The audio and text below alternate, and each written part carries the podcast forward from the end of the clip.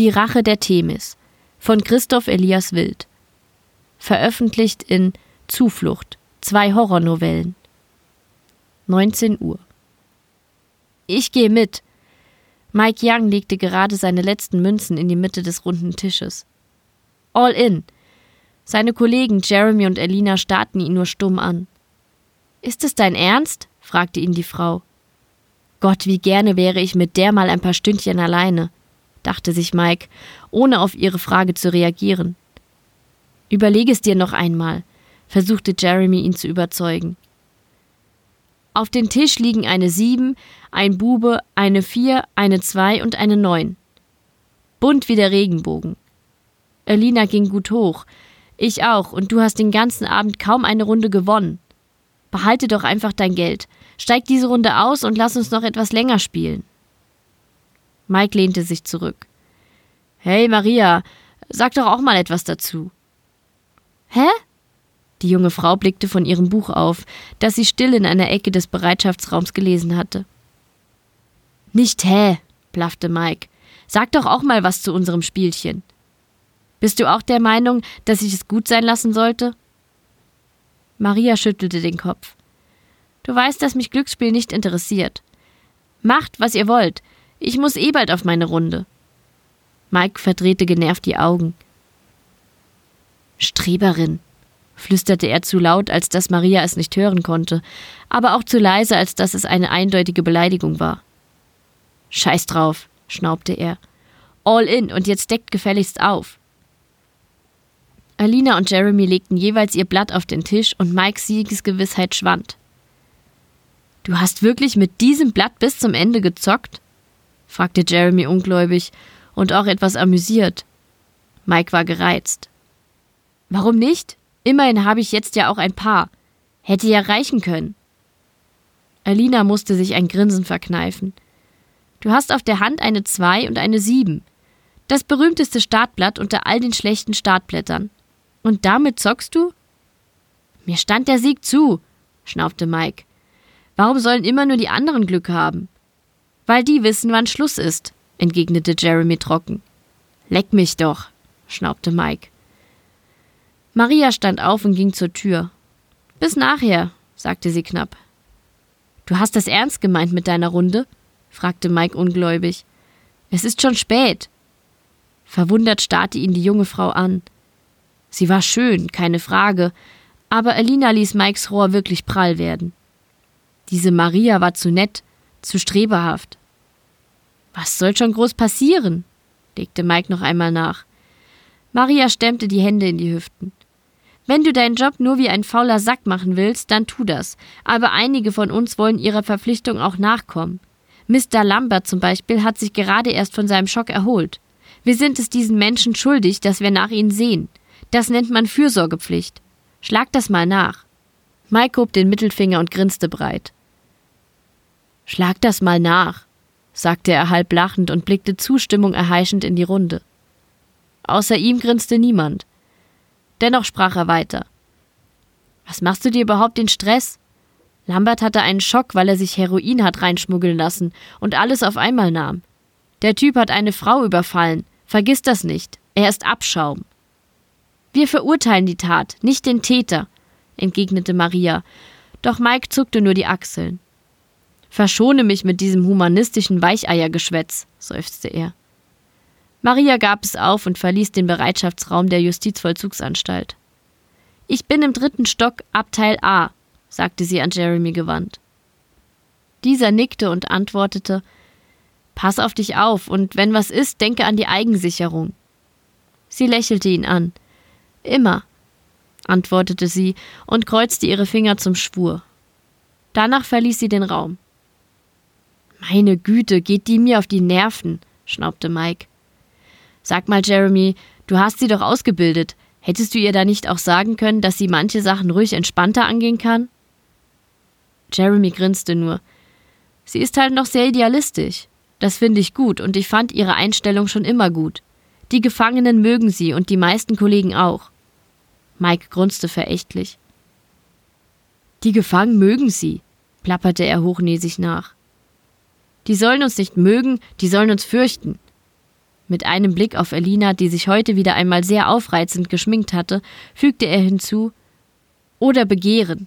Das hilft bestimmt auch, wenn die sich einen auf dir rubbeln. Fick dich, entgegnete Elina, ohne jede Regung im Gesicht. Lieber dich, antwortete Mike und leckte seine Lippen. Elina starrte ihn an. Mit diesem Wenn du deine Karten richtig spielst und ich Lust habe, vielleicht Blick, sagte aber In deinen Träumen. Dann sehen wir uns nach der Schicht, Süße, grinste Mike. Es reicht. Jeremy blickte Mike finster an.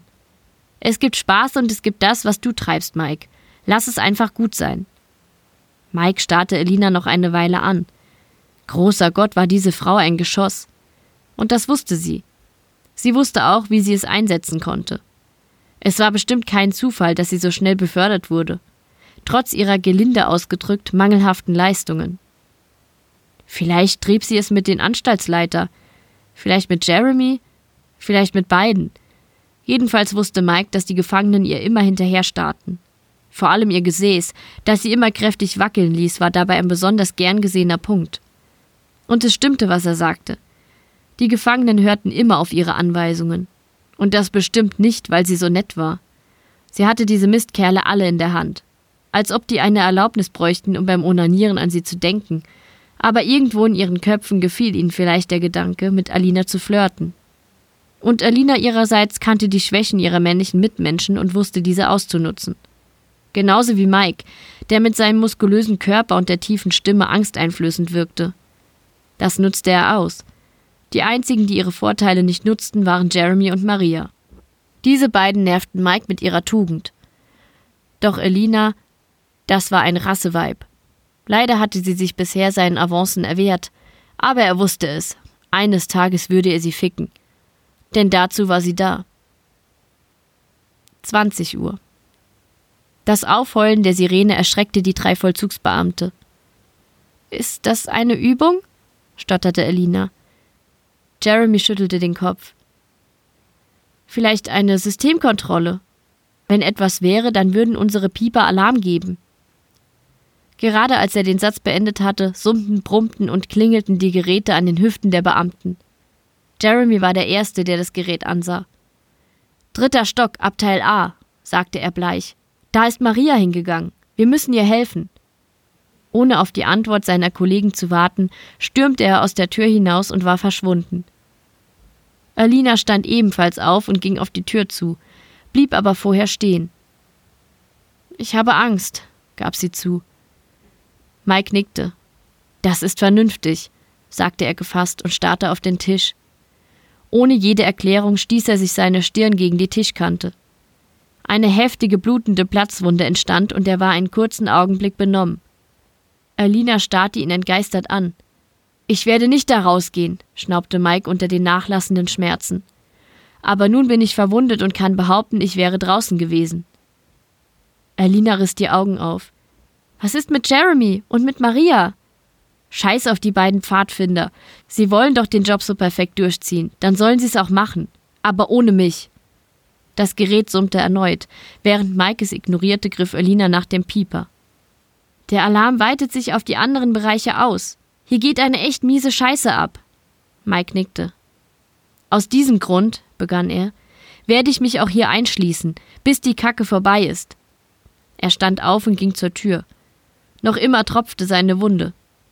Der Vorteil an Platzwunden ist, fügte er hinzu, dass sie heftig bluten und echt übel aussehen, aber eigentlich ziemlich harmlos sind. Niemand wird mir irgendwas nachweisen. Ich bleibe einfach hier. Elina, die noch immer zitterte, schüttelte langsam den Kopf. Das ist nicht richtig.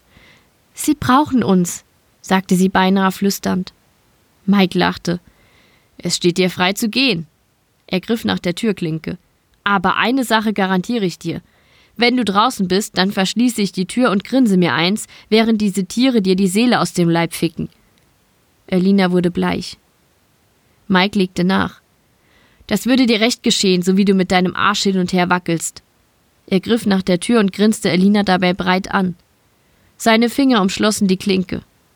Noch kannst du es dir überlegen, flüsterte er, doch die junge Frau stand gefasst und bereit. Den Gefallen werde ich dir nicht tun, sagte sie mit zitternder Stimme. Okay, frohlockte Mike. Dann grüßt die anderen Pfadfinder von mir. Mit einem Ruck zog er die Tür auf und wurde unvermittelt von einer großen dunkelhäutigen Faust im Gesicht getroffen. Mike torkelte zurück, konnte das Gewicht nicht mehr halten und fiel rücklings zu Boden. Er hielt sich die Nase und stöhnte jammernd. Theo! schrie Elina den nun hereintretenden Gefangenen an. Sie gehen auf der Stelle zurück in ihre Zelle. Doch Theo dachte nicht daran, ihrer Anweisung zu folgen. Stattdessen deutete er auf dem am Boden liegenden Mike. Mit Ihnen habe ich keine Probleme, Miss Fox. Das hier muss aber zwischen mir und diesem verlogenen Mistkerl geklärt werden. Theo spuckte aus. Ich will Ihnen nicht wehtun, Miss Fox, aber ich werde es tun, wenn Sie mich daran hindern. Das schwöre ich. Was dann geschah, bekam Mike nur bruchstückhaft mit. Er hörte, wie Alina sich auf Theo stürzte, doch dieser schlug sie mit seiner prankenähnlichen Faust zurück. Stöhnend ging sie zu Boden und war bewusstlos. Mike Young spürte, wie sich der riesige Gefangene über ihn beugte. Haben Sie Angst? fragte Theos Stimme aus weiter Ferne. Mike schüttelte den Kopf. Diese Genugtuung würde er keinem Verbrecher geben. Das ist gut, sagte die Stimme. Dann werden Sie Angst lernen.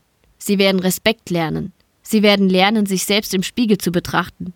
Sind Sie dazu bereit? Durch zusammengekniffene Augen sah Mike, wie der Gefangene eine Klinge zückte und ihn kalt anstarrte. Doch bevor Ihre Lektion beginnt, sagte er, müssen wir noch etwas Persönliches klären. Dann wurde Mike Young ohnmächtig. 20.20 Uhr. 20. Einen kurzen Augenblick dachte Mike, er wäre erblindet, aber der Raum war einfach nur dunkel. Hin und wieder flackerte eine einsame Neonröhre an der Decke auf und beleuchtete den Bereitschaftsraum der Anstalt in ein weißes Licht. Steril, kalt, einsam. Dann wurde der Raum wieder in Dunkelheit gehüllt und Mike erkannte nichts mehr. Zumindest bis die Neonröhre wieder ansprang und alles in ein flackerndes Licht tauchte. Er lag wie ein kleines Kind gekrümmt auf dem Boden. Sein Gesicht schmerzte, seine Glieder waren steif und sein Rücken brannte. Seine Rückseite fühlte sich nass an. Eine unerklärliche Kälte kroch dem Wärter in die Glieder, und beim Ausatmen hinterließ er keine Dampfwolken. Er wimmerte leise. Am liebsten wäre er einfach liegen geblieben, bis er gestorben wäre. Aber das geht nicht, oder? Niemals würde er sich ergeben. Das hatte er sich schon sehr früh geschworen. Und so setzte er sich stöhnend auf, keuchte und schrie, als das Brennen in seinem Rücken sich in einem ausdehnenden, reißenden Schmerz verwandelte. Er wuchtete sich langsam auf die Knie und sah sich um. Der Wärter war eindeutig noch immer in dem Bereitschaftsraum, in dem Theo oder T, wie die anderen Gefangenen ihn nannten, ihn angegriffen hatte. Aber er wirkte anders. Die Spinde waren verrostet, eine halboffene Spinntür quietschte lose und unterstrich die Atmosphäre mit ihrer surrealen Musik. Die Luft war stickig, trotz der Kälte, und es stank. Mike konnte den Geruch nicht genau zuordnen, aber es wurden alte Erinnerungen wach. Tief verborgene Erinnerungen. Es riecht wie in einer alten Diskotoilette. Der Tisch, auf dem er mit seinen Kollegen vor kurzem noch Karten spielte, war rissig. Das Holz löchrig und einige Holzwürmer fraßen sich durch das Möbelstück. Die Polster der Stühle waren beschädigt, schimmelig und stanken nach altem Leder. Was ist hier los? Mike stand stöhnend auf.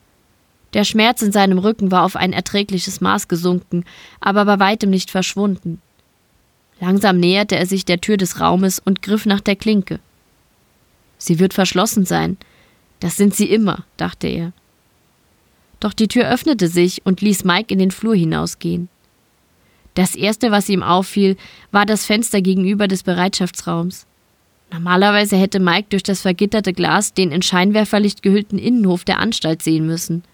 Aber hinter dem gitterlosen Fenster war nichts als Schwärze. Vielleicht sind die Scheinwerfer ausgefallen? Mit ungelenken Schritten ging er auf das Fenster zu, legte seine Hände zum Abdunkeln ans Gesicht und presste seinen Kopf dicht gegen das Glas. Eigentlich hätte er jetzt zumindest die Umrisse der Sportgeräte und des Bolzplatzes sehen müssen. Aber er sah nichts außer tiefstes Schwarz. Kein Mond, keine Wolken. Nicht einmal ein kleiner Stern war in der Dunkelheit zu sehen. Es wirkte beinahe so, als würde die komplette Anstalt in einem Meer aus tiefster Nacht schwimmen. Tatsächlich fühlt sich der Boden an, als würden wir uns bewegen. Oder war das nur Einbildung? Kopfschüttelnd blickte Mike sich um. Er stand im Gang der Anstalt, doch auch hier herrschten Zerfall und Dunkelheit, die nur von einzelnen Glühbirnen durchbrochen wurde. Der Wärter schwitzte. Im Gegensatz zum Bereitschaftsraum herrschte hier im Gang eine beinahe unerträgliche Hitze, die die schwere Luft fast unmöglich zu atmen werden ließ. Im Schein der Glühbirnen waren einzelne Staubflocken zu sehen, die unruhig durch die Luft tanzten, ohne jemals Ruhe zu finden. Was geht hier nur vor? Auch wenn Mike immer scherzhaft behauptete, dass die Anstalt in einem miserablen Zustand wäre, so war dies sicher nicht gemeint. Die Tapeten lösten sich und gaben den Blick auf nackten, kalten Beton frei, der mit einer merkwürdigen dunkelroten Schicht beschmiert war. An einigen Stellen konnte der Wärter Kakerlaken durch die Löcher huschen sehen, ansonsten deutete nichts auf irgendeine Art von Leben hin. Er war allein. Diese Einsamkeit erschreckte ihn, und einen Augenblick starrte er wie gelähmt in die vor ihm liegende Dunkelheit des Ganges. Unfähig sich zu bewegen, hörte er irgendwo in der Ferne den nachhallenden Schrei einer Frau. Es war ihm egal. Was auch immer hier los war, dieser Schrei konnte warten. Es war nicht sein Problem. Das Knistern der Sprechanlage riss Mike aus seiner Lethargie. Mike Young, melden Sie sich umgehend im Büro des Anstaltsleiters. Also ist hier doch noch jemand. Aber was, wenn das eine Falle war? Was, wenn nicht? Mike wusste, dass er nicht ewig in diesem dunklen Gang stehen konnte, und so entschloss er sich, dem Aufruf nachzukommen. Langsam ging er den Flur entlang. Und auch wenn er sich immer für selbstsicher und stark hielt, so fiel ihm auf, dass er immer dann schneller ging, wenn er den Kegel der einzelnen Glühbirnen verließ und in die Dunkelheit trat. Es dauerte zehn Minuten, bis er am Ende des Ganges eine einzelne Tür sah. Was zur Hölle ist das? Warum ist der Gang so lang? Was soll diese Tür hier? Das Schild an der Tür ließ keinen Spielraum für Zweifel. Hier war das Büro des Anstaltsleiters. Doch es war sehr merkwürdig, was auf dem Schild stand. Büro von Peter Murdock. Anstaltsleiter. Wer bereit ist, soll hereinkommen.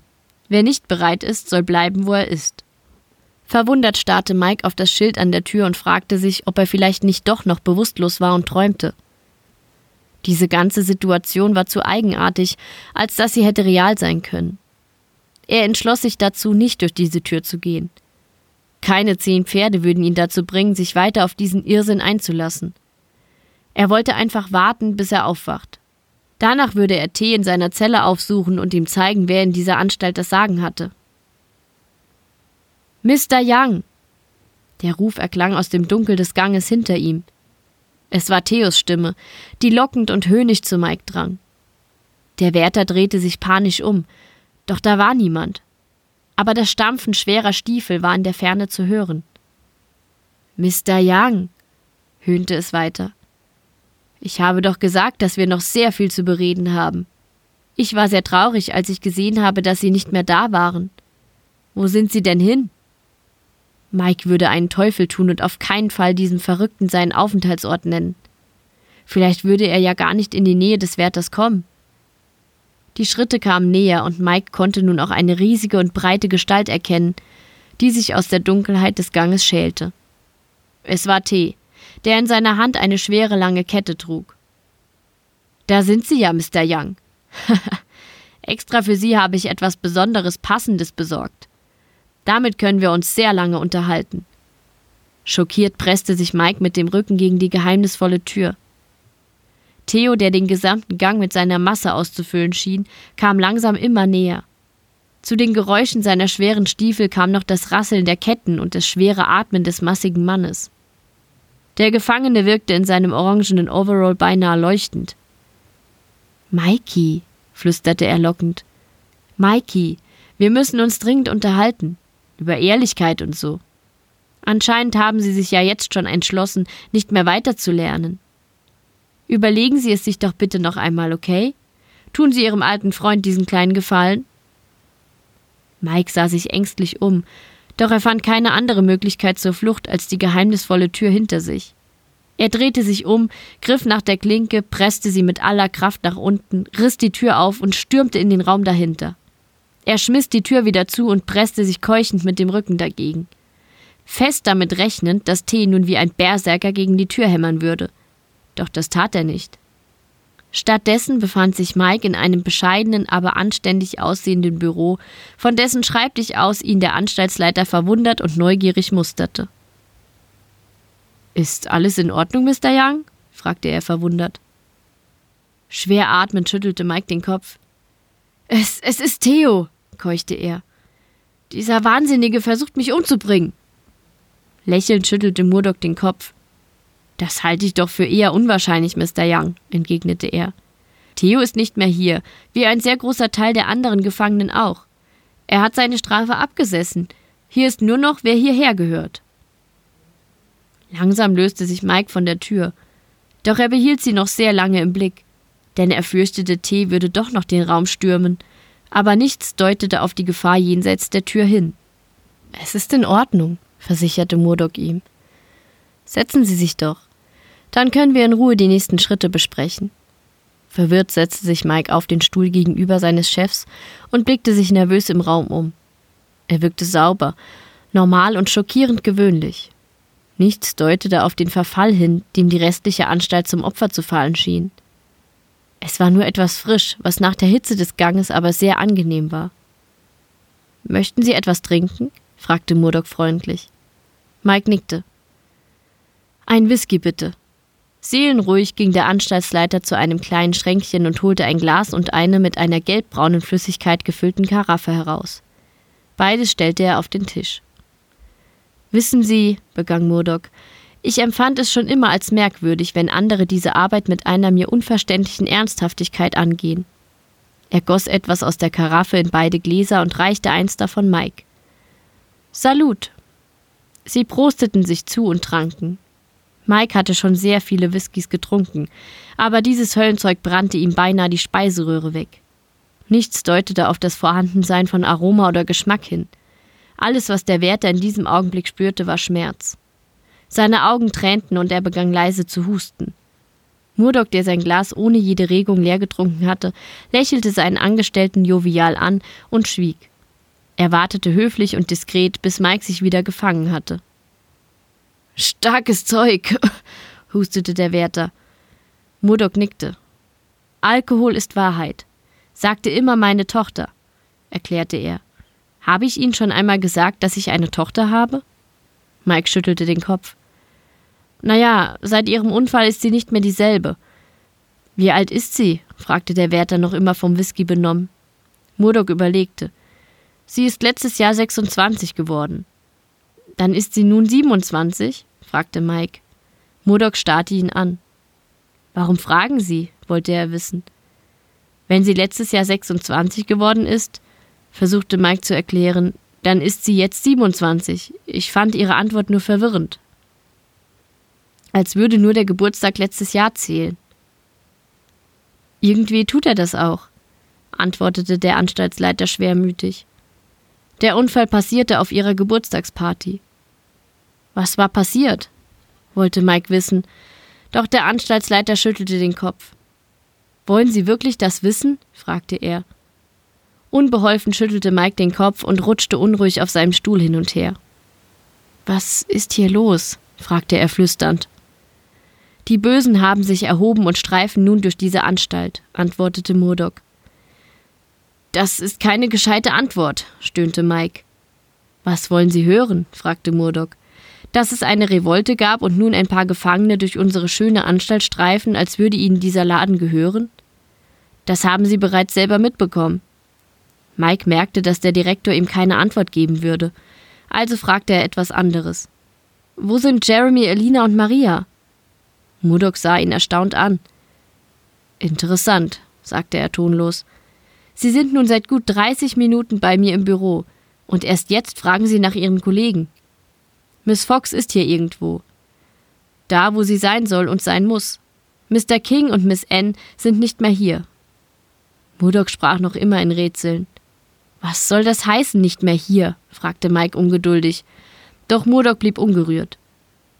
Ihre Charaktere, sagte er, werden nicht mehr gebraucht. Sie sind für die gegenwärtige Situation ungeeignet und konnten gehen. Alle anderen jedoch müssen hierbleiben, bis diese schreckliche Angelegenheit geklärt und alle Zweifel ausgeräumt sind. Über die Revolte und den offensichtlichen Massenausbruch? fragte Mike neugierig. Auch, aber vor allem über die Frage der Schuld, entgegnete Murdoch. Mike grunzte. Das ist einfach. Maria ging in den dritten Stock, Abteil A. Da startete der erste Alarm. Sie ist schuld. So einfach ist das? Murdoch schien amüsiert. So einfach ist das, äffte Mike nach. Maria ist ohnehin immer viel zu freundlich zu den Gefangenen. Ihr traue ich es zu, dass sie eine solche Revolte unterstützt, legte er nach. Wie kann man zu seinen Mitmenschen zu freundlich sein? fragte der Direktor. Offensichtlich ignorierte Murdoch den Kern von Mikes Aussage. Darum geht es doch nicht. Warum ist die Frau, die das Ganze offenbar zu verantworten hat, nicht hier? Weil sie hier nicht gebraucht wird, erwiderte Peter Murdoch tonlos. Mike versteifte sich auf seinem Stuhl. Dann kämpfe ich mich nach draußen und haue ebenfalls ab, sagte er streitlustig. Murdoch lächelte besänftigend. Das wird nicht möglich sein. Sie werden hier noch gebraucht. Sie müssen hier bleiben, bis die Sache geklärt ist. Wütend sprang der Wärter auf. Sie ist geklärt, schrie er beinahe. Die Pfadfinderin hat sich eingeschissen, als es losging und die anderen Gefangenen befreit. Darunter auch T. Sie ist die Person, die hier bleiben sollte. Und ich verschwinde nun. Er drehte sich um und ging zur Tür zurück. Ich hoffe, hörte er noch den Anstaltsleiter sagen, dass Ihnen die Tragweite Ihrer Entscheidungen noch bewusst wird. Mike reagierte nicht. Ohne darauf zu achten, ob Theo noch immer im Gang auf der anderen Seite sein könnte, riss er die Tür auf, eilte hindurch und ließ sie krachend ins Schloss fallen. 22 Uhr. Verwundert stellte Mike fest, dass er sich im Treppenhaus befand und dass alles aussah, wie es aussehen sollte. Bis auf die Stille, die ungewöhnlich war, deutete nichts auf den Wahnsinn hin, der hinter ihm lag. Was zur Hölle ist das? murmelte er leise. Er drehte sich mit der Absicht um, Direktor Murdoch zur Rede zu stellen, doch die Tür war verschwunden. Überrascht und verwirrt starrte der Wärter auf die kalte, unbemalte Wand und zog die Stirn in tiefe Falten. Hier war er doch herausgekommen, oder etwa nicht? Der Wärter konnte es nicht mehr sagen. Mike war sich nicht einmal mehr sicher, ob er überhaupt wusste, wo sich das Büro des Anstaltsleiters befand. Dieser Ort, an dem er jeden Tag seinen Dienst verrichtete, war ihm plötzlich fremd geworden. Aber eines würde er bestimmt finden den Ausgang. Dazu muss ich erst einmal in das Erdgeschoss zurückkehren. Er blickte über das Geländer in die Tiefe. War das Treppenhaus schon immer so tief? Mike wusste es nicht. Angestrengt starrte er in die Finsternis. Wartete, lauschte, dachte nach. Wie hypnotisiert blickte er in den Abgrund, die Stufen schienen zu verschwimmen und das Dunkel wirkte, als würde es sich zu drehen beginnen. Ein tiefes Brummen schien aus der Finsternis zu ihm heraufzuschallen. Erst leise, dann aber immer durchdringender, bis er meinte, einzelne Wortfragmente herauszuhören. Er verstand sie nicht, aber die Stimme, mit der sie vorgetragen wurden, kam ihm bekannt vor. Mike löste sich vom Anblick und augenblicklich verstummte die Stimme und wurden durch das Schreien einer Frau ersetzt. Es kam von unten. Nicht mein Problem, dachte sich Mike und machte sich mit beiden Händen am Geländer festhaltend auf den Weg die Stufen hinab. Mit jeder Stufe, die er hinabschritt, hatte er das Gefühl, sich von sich selbst loszulösen, bis er letztendlich auf sich selber herabblickte. Ein älterer, verbitterter Mann, der sich mit seinem muskulösen Körper an einem rostigen Treppengeländer festkrallte und immer mehr von Dunkelheit umschlossen wurde. Je tiefer er kam, umso stickiger schien ihm die Luft zu werden, und er hatte bald Mühe, bei Atem und Bewusstsein zu bleiben. Von weit weg, wie aus einer anderen Welt, hörte Mike ein merkwürdiges Geräusch. Piep, piep, piep. Ein höhnischer Rhythmus, der sich seinem Tempo beim Treppensteigen anzupassen schien. Mike blickte über das Geländer nach unten. Es kam ihm vor, als wäre er keinen Schritt weitergekommen, obwohl sein Startpunkt Dutzende Meter über ihm war. Das obere Stockwerk war nur noch ein kleiner leuchtender Punkt. Sein Rücken schmerzte wieder und er spürte, wie sich Nässe durch den Stoff seiner Uniform drängte. Mike hustete und quälte sich weiter die Stufen hinab, dabei immer das Ende des Lichts ganz unten im Blick behaltend. In der Dunkelheit tastete er sich wie ein Blinder voran, fühlte zuerst mit den Zehen, ob er die nächste Stufe erreichen konnte, und ließ sich dann auf diese hinab. So ging er Stufe für Stufe weiter. Wie lange er dafür brauchte, wusste er nicht, aber er war sich sicher, bald im Erdgeschoss der Anstalt anzukommen. Oder vorher wahnsinnig zu werden, sofern Mike es nicht bereits war. Erneut tastete er mit seinem Fuß die nächste Stufe ab und ließ sich, als er sich sicher fühlte, in die Dunkelheit fallen. Doch die Stufe, die er eben noch ganz klar gefühlt hatte, war verschwunden und er stolperte. Sein Schreck wich sehr bald der Erkenntnis, dass er nur ein paar Stufen fallen würde. Das wäre kein Problem, solange er sich nur so einkugelte, dass sein Schädel unversehrt blieb. Er würde sich vielleicht ein paar Knochen brechen, doch das wäre nur von Vorteil, denn dann könnte er klagen. Der Wärter würde Anstaltsleiter Murdoch das Ministerium, wenn es sein muss, sogar den verdammten Präsidenten seines Landes verklagen. Mit dem Geld würde er sich dann absetzen. Irgendwohin, wo ein Mann noch ein Mann sein durfte. Erst später bemerkte er, dass er nicht einfach mehrere Stufen hinabstolperte, sondern regelrecht in die Tiefe stürzte. Seine Euphorie wurde durch blanken Schrecken ersetzt und er schrie. Wild mit den Armen wedelnd versuchte er etwas zu erkennen, doch er fiel einfach nur durch ein sich in die Ewigkeit erstreckendes Schwarz. Er wusste nicht, wie lange er stürzte, bis er letztendlich ein rotes Licht auf sich zukommen sah. Nur dass sich nicht das Licht bewegte, sondern dass Mike darauf zuraste. Es kam immer näher und näher, bis Mike schließlich hart auf dem Boden aufschlug und seine gesamte Welt in rotes Licht tauchte. 23 Uhr. Es war genauso wie früher. Ein sanftes Streicheln weckte Mike Young. Seine Wange wurde zärtlich berührt, und er erwartete schon beinahe seinen guten Morgenkuss von seiner lieben Mutter. Er würde hinunter in die Küche gehen und die frisch zubereiteten Pfannkuchen mit Schokocreme essen, bevor er sich anziehen und nach draußen gehen würde. Mike musste bei diesem Gedanken lächeln. Er konnte die Pfannkuchen schon förmlich schmecken, doch diesmal schmeckten sie merkwürdig. Statt dem süßen Aroma von Zucker und Zimt füllte sich sein Mund mit einem kupfernen Geschmack. Er hustete und öffnete die Augen. Er war kein Kind. Er war nicht in seinem Bett. Und es gab keine Pfannkuchen. Sein Mund hatte sich mit Blut gefüllt, welches er auf den staubigen Boden ausspuckte. Doch noch immer spürte er das Streicheln an seinen Wangen, wenn es auch nicht sanft war, sondern fordernd. Als wollte etwas, dass er unbedingt aufstand. Was auch immer sein Gesicht streichelte, war hinter ihm, er hätte sich nur auf den Rücken drehen müssen, um es zu sehen, aber er konnte es nicht. Oder besser gesagt, wollte er es nicht. Mit viel Kraft packte ihm eine einzelne Hand an der Schulter und zog ihn sanft, aber bestimmt zu sich, damit er sich doch noch umdrehe. Er gehorchte und wünschte sich augenblicklich, er hätte es nicht getan. Auf ihn herab starrte eine Frau ganz in Weiß.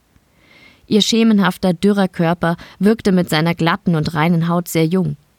Doch der ausgemergelte Busen, die knochigen Finger und langen Fingernägel ließen die Gestalt auch sehr alt wirken.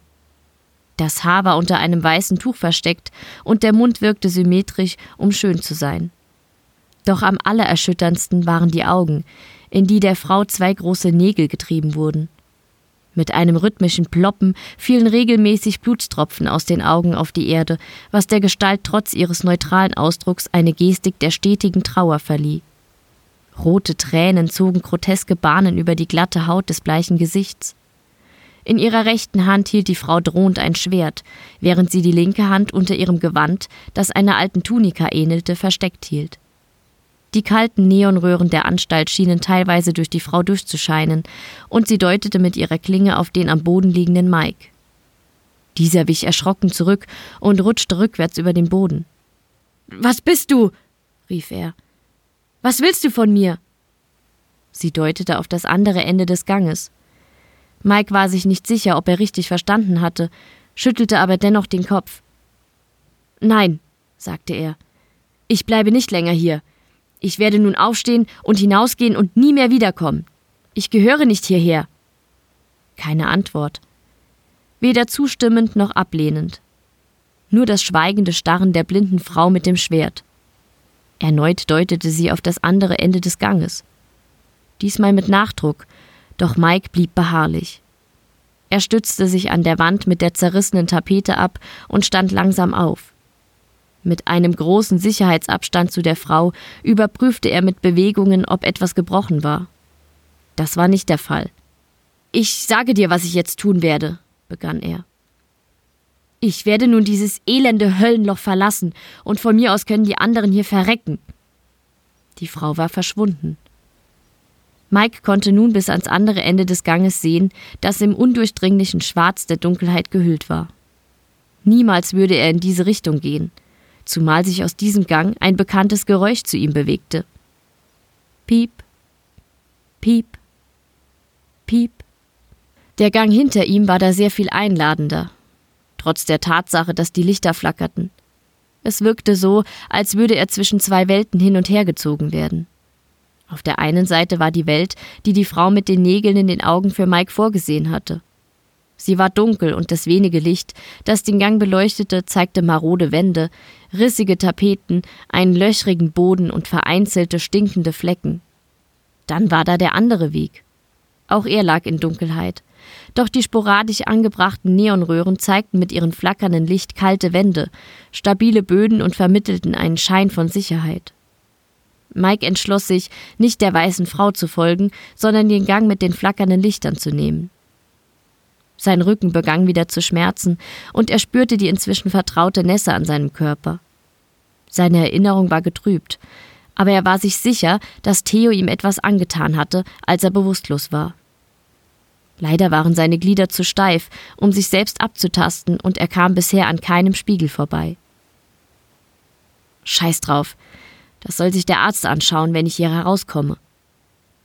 Mit langsamen Humpeln bewegte er sich durch die flackernden Lichter den Gang entlang. Auch wenn er sich sicher war, dass nichts gebrochen war, so konnte er einen stechenden Schmerz in seinem Sprunggelenk nicht ignorieren. Er spuckte Blut aus. Und einen Zahn. Scheiße. Wenigstens konnte er in Zukunft so bei Frauen interessante Themen starten. Die Weiber standen auf ihn. Seine rohe Männlichkeit törnte sie an. Dessen war er sich sicher. Nachdem er eine Weile durch den Gang humpelte, drehte er sich um. Obwohl er gefühlt bereits einige Zeit unterwegs war, so hatte sich der Abstand zu dem Gang, der ihm von der Frau gezeigt worden war, kaum verringert. Er stand in der Dunkelheit, die nur vom Flackern der Neonröhren unterbrochen wurde. Dann sah er nichts als Dunkelheit, und hinter diesem schwarzen Nichts war der stetig beleuchtete Gang mit den maroden Wänden. Schwer schnaufend wandte er sich seinem Ziel zu. In der Ferne sah er einen Hoffnungsschimmer. Eine Tür. Zielstrebig bewegte er sich auf diesen Punkt zu, der ihm wie ein Rettungsring vorkam. Ein Ziel, das ihm Glück und Frieden bereiten würde. Langsam. Viel langsamer als es normal gewesen wäre, kam er der Tür immer näher. Schließlich erreichte er sie und sah auf seine Uhr. Null Uhr. Wer ist da? Mike zuckte vor der fremden, kreischigen Stimme zusammen. Er war so auf die Tür fixiert, dass er die Kiste neben dieser gar nicht bemerkt hatte. Aus dieser kam die Stimme. Können, können Sie mir bitte helfen? wimmerte eine hohe Männerstimme aus der Kiste. Sie ging Mike bis zur Hüfte, war aus Holz zusammengezimmert und verfügte über einige Luftlöcher. Der Wärter untersuchte die Kiste von allen Seiten, doch er fand kein Schloss und keinen Deckel, ich weiß nicht, wie ich helfen kann, sagte er halb abweisend. Holen Sie mich bitte hier heraus, tönte es aus der Kiste. Ich habe hier nichts verloren. Ich bin unschuldig. Mike musste leise lachen. Haben Sie eine Ahnung, wie oft ich bereits diesen Spruch gehört habe? Wer sind Sie überhaupt? Seit wann haben wir solche Kisten? Zuerst herrschte Stille. Danach war aus der Kiste eine leise Bewegung zu hören. Etwas, was viel zu groß für diesen beengten Raum war, versuchte sich zu bewegen. Mein Name ist Priester Josef, kam schließlich die Antwort aus der Kiste. Angestrengt dachte Mike nach, doch es war ihm neu, dass sie einen Priester als Gefangenen hatten. Und was tun Sie hier? fragte er. Der Priester rief ungeduldig ich sitze in einer verdammten Kiste, weil Sie sagen, dass ich schuldig bin, aber ich habe nie etwas getan. Niemals. Mike musste grinsen. Auch wenn es vielleicht nur ein übles Klischee war, so konnte er sich gut vorstellen, worin das Verbrechen des Priesters lag. Ich würde Ihnen ja sehr gerne helfen, log Mike. Aber leider kann ich die Kiste nicht öffnen. Ein leises Weinen war aus der Kiste zu hören. Vater unser, der du bist im Himmel, dein Reich komme, dein Wille geschehe. Mike drehte der Kiste den Rücken zu und wandte sich wieder an die Tür. Hören Sie auf damit, flehte es aus der Kiste. Mike drehte sich wieder um und fragte Was meinen Sie? Lassen Sie das, schrie Josef aus der Kiste heraus. Ich tue doch gar nichts, entgegnete der Wärter genervt. Doch Josef war unbeirrbar. Hören Sie auf, mich anzufassen! Der Wärter schrie nun. Ich sagte doch, dass ich nichts mache! Bitte aufhören! Hörte der Priester ihm überhaupt zu?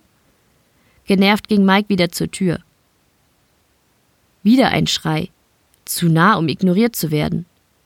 Er war klar und deutlich hinter der Tür zu hören. Mike zögerte. Während der Priester weiterhin hinter ihm jammerte, hielt Mike Young die Türklinke mit schwitzigen Händen umschlossen. Er wusste nicht, ob er den Mut aufbrachte, die Tür zu öffnen.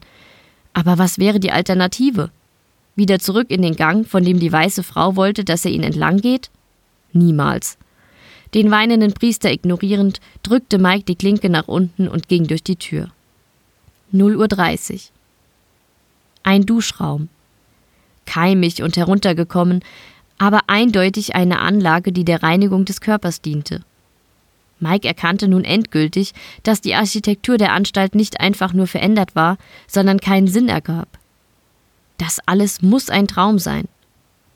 Er stand in einem typischen Duschraum mit mehreren gefliesten Wänden und einigen Duschköpfen, aus denen in einem monotonen Rhythmus rotbraunes Wasser auf die verschimmelten Fliesen tropfte. Es war kalt und es war dunkel. Der komplette Raum wurde nur von einer einzelnen Glühbirne beleuchtet, die mit ganzer Kraft versuchte, die hintersten Ecken zu beleuchten. Doch es gelang ihr nicht. Es stank nach Schimmel und Exkrementen. Und zwischen all diesen Eindrücken nahm Mike ein Geräusch wahr. Das leise Wimmern einer Frau. Der Wärter schluckte schwer. Seine Beine waren wie Blei, sein Magen verkrampfte sich. Er wollte nicht weitergehen. Doch wer auch immer da weinte, sie brauchte Hilfe. Aber es ist nicht dein Problem, sagte er sich selbst. Und wenn doch? entgegnete der Zweifel in ihm. Gegen seinen eigentlichen Willen setzte er langsam einen Fuß vor den anderen und ging tiefer in die Duschkammer hinein. Links und rechts von ihm tropfte das ekelerregende Wasser auf die dreckigen Fliesen hinab. Es hinterließ kleine Pfützen, in denen sich bereits Fliegenmaden sammelten. Die Wände waren mit einer rotbraunen Schicht überzogen, die ekelerregend stanken. Ein kleiner Gegenstand zog seine Aufmerksamkeit auf sich. Er kniete nieder und betrachtete den blutigen, einmal schwarzen Damenslip. Sexy, dachte er mit einem unangebrachten Grinsen. Nur etwas unhygienisch. Seine koketten Gedanken wurden vom Wimmern unterbrochen, und er spürte sofort einen leichten Anflug von Schuld. Er stand wieder auf und bewegte sich auf das Wimmern zu. Es drang aus einer einzelnen, durch Fliesenwände abgetrennten Duschkabine. Er blickte hinein. Gegen jedes physikalische Gesetz angehend, leuchtete die Glühbirne die Kabine komplett aus. Unter dem Duschkopf, immer wieder von tropfendem dreckigen Wasser getroffen, saß eine Frau. Sie hatte ihre Beine eng an den Körper gezogen, ihre blaue Bluse war an einigen Stellen zerrissen und sie musste mit ihren Armen ihre nackten Brüste abdecken. Sie war barfuß und die dunkelblaue Hose hing in Fetzen von ihren Beinen herunter. Ihr Gesicht hielt sie versteckt, indem sie den Kopf tief nach unten hängen ließ. Hey, sagte Mike leise. Wer sind Sie? Die junge Frau hob den Kopf und Mike hatte Mühe, seinen Ekel zu verbergen. Doch in diesem zerschlagenen Gesicht, hinter den geschwollenen Augen, den aufgeplatzten Lippen und den tiefen Schnitten in ihrem Gesicht, erkannte Mike die Frau. Es war seine Kollegin Elina Fox. 0 Uhr 45. Mike schluckte, ehe er sich traute, etwas zu sagen. Elina, was tust du denn hier? Was ist passiert? Die junge Wärterin starrte ihn angestrengt an. Bist du es wirklich? fragte sie. Und danach mit vorwurfsvoll gehobenem Finger. Wo warst du? Hast du dich einschließen können? Warst du sicher? Mike stotterte. Elina, ich. Sie schrie. Schau mich nicht so an! Der Wärter war verwirrt. Wie so? Elina schnaubte. So mitleidig. Du tust jetzt so mitleidig, aber selber hast du mich auch immer angestarrt und angebaggert. Da bist du doch selber dran schuld, entgegnete Mike. Niemand sagte zu dir, wackel so mit dem Arsch. Beide schwiegen. Wer war das? fragte Mike schließlich. Ich weiß es nicht, entgegnete die Frau. War es Theo? Verständnislos starrte Elina ihren Kollegen an. Keine Ahnung, was ihr beide miteinander habt, aber nicht jede Scheiße, die geschieht, hat mit Theo zu tun. Sie atmete tief ein. Ich weiß nicht, wer es war. Ich habe ihn nicht gesehen. Er, oder besser es, war unsichtbar. Sie blickte starr in die Ferne. Es war auch nicht das, was du zu wissen glaubst. Es hat mir wehgetan. Es hat mir sehr, sehr wehgetan. Und irgendwie war es auch sexuell, aber es hat mich nicht wirklich gefickt. Nicht so richtig. Erzähle keine Scheiße, fauchte Mike. So etwas gibt es nicht. Sie deutete auf den sie umgebenden Raum. Und so etwas ist für dich normal? fragte sie. Räume, die ohne jede Logik einfach auftauchen, blutige Gänge und dieser weiße Mann mit dem Schwert und den Nägeln in den Augen. Du meinst die Frau? fragte Mike unhöflich. Es war ein Mann, aber vielleicht haben sie für dich auch eine Frau losgeschickt. Wer weiß das schon? antwortete Elina resignierend. Wer sind Sie? fragte Mike. Denkst du wirklich, dass hier alles einfach so geschieht? fragte Elina. Sieh dich doch einfach mal um. Dies ist nicht einfach nur ein Gefängnis. Es ist unser Gefängnis. Jeder von uns hat sich diese Räume selber erschaffen. Mit geballten Fäusten stand Mike vor der jungen Kollegin. Am liebsten hätte er auf sie eingeschlagen, aber er hielt sich zitternd zurück. Ich muss mir diese Scheiße nicht anhören. Auf diesen Satz beschränkte er sich und drehte sich um. Elina zog scharf die Luft ein, als sie Mikes Rücken sah. Mike, sagte sie vorwurfsvoll, was hast du getan? Er reagierte nicht darauf und ging einfach weiter. Ist dir, hörte er Alina hinter sich rufen, eigentlich klar, dass all unsere Entscheidungen Konsequenzen nach sich ziehen? Mike antwortete nicht. Frustriert legte der Wärter seine Hand um den Türgriff und öffnete den Zugang zum Duschsaal. Er wollte einfach nur hinaus aus diesem Albtraum. Deswegen drehte er sich auch nicht um, bevor er in den Gang hinausging. Ein Uhr. Es war nicht der Gang, durch den Mike zuvor den Duschsaal betreten hatte. Vielleicht habe ich mich in der Tür geirrt? Langsam drehte er sich um und erwartete, dass die Tür verschwunden sei, doch sie war noch da. Zitternd öffnete er die Tür und ging hindurch. Vielleicht gab es in dem Duschsaal noch eine andere Tür, durch die er wieder zurück konnte. Doch statt im Duschsaal stand er im selben Gang wie gerade eben. Mike rieb sich die Augen und blickte durch die noch immer geöffnete Tür zurück. Kein Zweifel. Beide Gänge waren identisch. Sogar die Lichter flackerten im gleichen Rhythmus. Der Wärter atmete schwer. Wieder schmerzte sein Rücken. Die Luft war heiß und stickig und der Schweiß lief über sein Gesicht. Langsam ging er den Gang hinunter. Er drehte sich um, um noch einen Blick durch die Tür zu erhaschen. Sie war noch immer geöffnet, doch tief im Gang stand jemand. Ein Mann. Mike hob die Hand und der Mann tat es ihm gleich. Der Wärter hob ein Bein an, genau wie der Mann. Wer bist du? schrie Mike der dunklen Silhouette entgegen. Sie schien den Mund zu bewegen, aber es drang kein Ton zum Wärter. Wütend stürmte Mike durch die Tür. Er wollte diesen elenden Nachahmer totschlagen, aber als er endlich in dem anderen Gang ankam, war die Figur weg. Verwirrt drehte er sich zur Tür um und entdeckte da dieselbe Silhouette, die ihn soeben nachahmte. Wieder bewegte sie sich synchron mit Mike. Na, warte, du Hurensohn! Schrie der Wärter und rannte abermals durch die Tür, um den Nachahmer zu erwischen. Doch er war wieder verschwunden. Der Wärter wusste, was nun folgte, wenn er sich umgedreht hatte. Schnell drehte er seinen Körper, um die Silhouette zu überraschen, doch er blickte in ein bleiches Frauengesicht, in dessen Augen zwei Nägel getrieben wurden. Schreiend fiel Mike rückwärts zu Boden. Der Schmerz im Rücken kroch sein Rückenmark hinauf bis ins Gehirn und er schrie weiter vor Schmerz, vor Panik, vor Hilflosigkeit. Was, was willst du von mir? wimmerte er die weiße Gestalt an. Keine Antwort. Nur das kaum wahrnehmbare Deuten eines krummen Zeigefingers. Mit seinen Augen folgte Mike der angezeigten Richtung und entdeckte eine Tür in der Wand. Ich soll da hineingehen? fragte er, während er aufstand. Keine Antwort. Wenn ich deinem Willen folge, darf ich dann endlich verschwinden? Keine Antwort. Mike ging zur Tür. Was werde ich dahinter finden? Die weiße Frau antwortete nicht, sondern deutete etwas intensiver auf die Tür. Okay, ich tue es ja. Hauptsache, ich darf hier verschwinden, schnaubte Mike ängstlich. Er öffnete die Tür und ging hindurch. Mike befand sich in einem gemütlich eingerichteten Büro, das sanft und unaufdringlich beleuchtet wurde. Die Luft war angenehm frisch, aber nicht kalt, sondern rein und gesund. Hier ist es wirklich besser, sagte sich Mike mit Blick auf den Schreibtisch. Auf diesem lagen, sorgfältig aufgereiht, vier Akten. Mit einer für Mike ungewöhnlichen Neugier nahm er die erste Akte. Bericht über Jeremy King.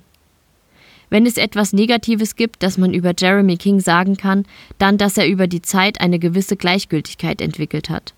Offensichtlich hat sein Geist sich auf eine typische Art gegen die Vorgänge in Jeremys Leben gewappnet.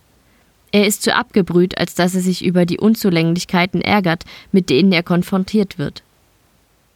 Interessanterweise hat er trotz seiner Gleichgültigkeit eine gewisse Moral und Integrität beibehalten. Er versucht immer, die Anwärter auf die Verantwortung aufmerksam zu machen, die ihnen durch ihre Positionen zukommen. Daher ist es nicht verwunderlich, dass die jungen Menschen, die unter Jeremys Ausbildung lernen, so gut wie nie negativ auffallen. Ein Gericht über Jeremy und seine Auszubildende Maria N. ist daher nicht notwendig. Sie sind sich ihrer Fehler bewusst und würden, sollten sie die Gelegenheit erhalten, Wiedergutmachung leisten. Peter Murdock Mike schluckte und nahm sich die nächste Akte. Bericht über Elina Fox. Miss Fox ist ein besonderer Fall. Ihre moralische Integrität steht eigentlich außer Frage. Allerdings steht diese Moral in absolutem Kontrast zu ihrem Verhalten gegenüber ihrer Kollegen und Mitmenschen. So vermag sie es, gerade den Männern ihren Willen aufzuzwingen, indem sie sie mit ihrer Attraktivität lockt. Es ist selbstverständlich, dass die Männer zwar selber schuld sind, wenn Miss Fox sie erfolgreich manipuliert. Allerdings sind Elina die Unzulänglichkeiten ihrer männlichen Mitmenschen bewusst, was ihre Handlungen unter gewissen Gesichtspunkten als vorsätzlich einstufen lässt. Von allen Menschen, über die Gericht gehalten wird, ist Elina diejenige, die am ehesten ihre Fehler erkennen wird. Peter Murdock. Noch eine Akte. Mike nahm sie und begann zu lesen. Bericht über Maria N. Maria ist die Jüngste, über die je die Frage der Gerichtbarkeit gestellt werden musste. Es tut mir weh, diese Zeilen über ein solch junges Ding zu schreiben, aber auch sie kam in diese Lage. Maria Enns einziger Fehler ist der, dass sie sich in ihrer vorbildhaften Moral und dem beispiellosen Mitgefühl für ihre Mitmenschen langsam selber vernichtet. Ich hoffe inständig, dass sie eines Tages einen Weg findet, ihre Integrität zu bewahren, ohne ein menschliches Monster zu werden. Andernfalls wäre sie eine Person, deren Gericht mich mit Trauer erfüllen würde. Da ein solcher Fall gegenwärtig aber kein Gericht benötigt, wurde sie entlassen. Peter Murdock. Dass ich nicht lache. Moralische Integrität, brummte Mike und nahm die vierte Akte. Bericht über Priester Josef Keller, las er.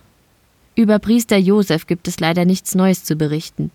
Noch immer behält er seine Ignoranz über seine Taten bei und will nicht einsehen, dass gerade er in seiner Position im besonderen Maße für die Taten verantwortlich ist, die er duldete, auch wenn er nicht direkt involviert war. Sollte das heutige Gericht bei ihm keinen Sinneswandel erkennen lassen, so muss er erneut an einem neuen Gericht teilnehmen.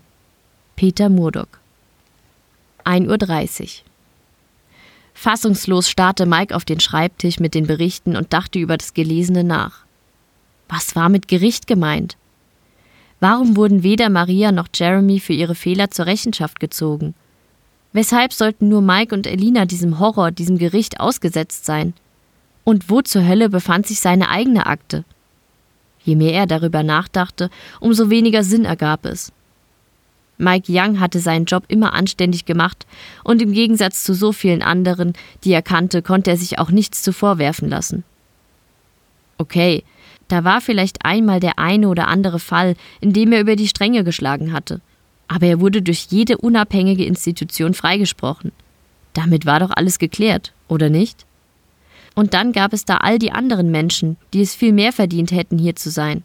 All die Kriminellen, die er im Laufe seiner Karriere betreuen musste. Vergewaltiger, Betrüger, Mörder, Schläger, Pädophile. Sie waren die wahren Monster, die einen Aufenthalt in dieser Hölle verdient hätten. Aber sie sah er nicht. Stattdessen sah er einen Priester, eine Kollegin, die vielleicht etwas geil war, aber sonst ganz okay. Und natürlich sich selbst. Er hatte diese Hölle definitiv nicht verdient.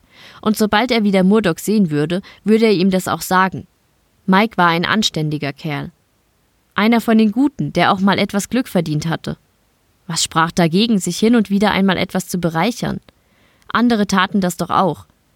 Warum sollte er nicht mal die volljährige Tochter eines Gefangenen zum Essen einladen? Sowohl ihr Vater als auch Mike hatten davon Vorteile. Aber er hatte niemals etwas Schlimmes getan. Ich gehöre nicht hierhin, sagte Mike wütend zu den stummen Akten. Da bin ich aber anderer Meinung, Mr. Young. Erschrocken drehte Mike sich um und entdeckte, wie Theo in der Tür stand und die schwere Kette sanft hin und her wiegte. 1.40 Uhr. Ich habe Ihnen doch gesagt, dass wir noch ein paar Dinge zu besprechen haben, Mr. Young, sagte Theo vorwurfsvoll. Haben Sie in der Zwischenzeit wenigstens etwas gelernt? Mike starrte schockiert zu dem gigantischen Gefangenen, der in seinem orangenen Overall fremd wirkte. Die Stimme des Hühnen war ruhig und gefasst, aber die hervortretenden Adern, seine starren Augen und die fest zusammengepressten Lippen ließen keinen Zweifel an seiner unbändigen Hass Mike gegenüber. Der Wärter stammelte hilflos und spürte, wie ihm eine feuchte Flüssigkeit das Bein hinablief. Er hatte sich eingepinkelt. Theo schien es nicht zu kümmern. Noch immer stand er in der Tür und hielt rasselnd die Kette in der Hand. Ich habe sehr viel Zeit, Mr. Young, begann er. Ganz im Gegensatz zu Ihnen. Er machte einen Schritt auf den Wärter zu. Dieser versuchte zurückzuweichen, aber er stieß sofort gegen den Schreibtisch. Panisch sah Mike sich nach einem Fluchtweg um, doch der einzige Ausgang wurde durch Theos massigen Körper blockiert. In der Ferne hörte Mike das inzwischen vertraut gewordene Piepen. Die Lichter begannen nun auch in diesem holzvertäfelten Büro zu flackern. Das Holz wurde rau, madig und spröde. Die Luft wurde schwer und heiß. Es war heiß wie in einem Stahlwerk. Mike hustete. Seine Augen begannen zu tränen. Warum verfolgen Sie mich? fragte er hilflos. Was habe ich Ihnen denn getan? Verwundert blieb Theo stehen, die Kette noch immer fest in der Hand. Wenn Sie das nicht wissen, begann er, dann haben Sie wirklich nichts gelernt.